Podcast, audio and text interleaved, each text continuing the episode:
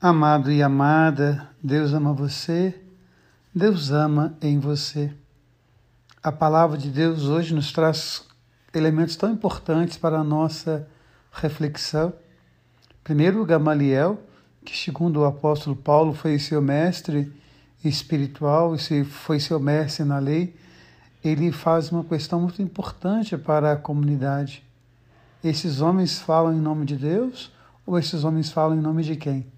Se eles falam em nome de Deus, é inútil debater contra eles, é inútil prendê-los, é inútil açoitá-los, porque aquilo que é de Deus perdura para sempre.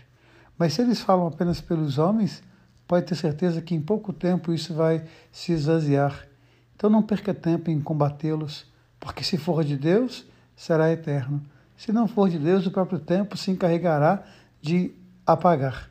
E nós temos hoje a palavra de Deus que vem até nós. Outra coisa que é muito interessante a gente refletir, se fala muito hoje na nossa relação com Deus, que é uma relação do Deus que resolve o meu problema.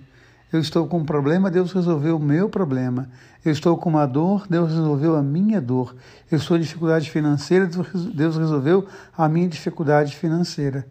É uma teologia que chama-se da prosperidade, onde tudo dá certo por causa da minha relação com Deus. E o Atos dos Apóstolos nos mostra que os apóstolos foram açoitados e eles se alegraram por ser açoitados em nome de Deus. Será que nós suportamos o sofrimento por causa de Deus? Será que nós suportamos as turbulências por causa de Deus? Ou nós queremos apenas um Deus que resolva os nossos problemas? E se Ele não resolver os nossos problemas, Ele não servirá para nada. É uma grande reflexão e uma grande pergunta para os nossos dias. E por fim, nós temos o Evangelho. Esse texto que fala da multiplicação dos pães, onde toda a comunidade se alimentou e ainda sobraram doze cestos, é um texto muito rico, porque ele é falado, ele é escrito, ele é dito nos quatro evangelhos. Se nós pegarmos os evangelhos, há muitos relatos que são próprios de cada evangelho. Há alguns relatos que estão colocados nos sinóticos Mateus, Marcos e Lucas, e pouquíssimos estão nos quatro evangelhos. E a multiplicação dos pães, na verdade, a partilha dos pães, a divisão do pão, ela está publicada nos quatro evangelhos. Ou seja, Jesus é aquele que vem nos ensinar a partilhar o pão, para que ninguém passe fome.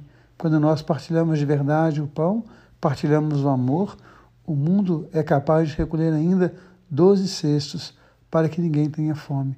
Por isso a gente vai dizer todos os dias essa palavra: Deus ama você, Deus ama em você. Amém.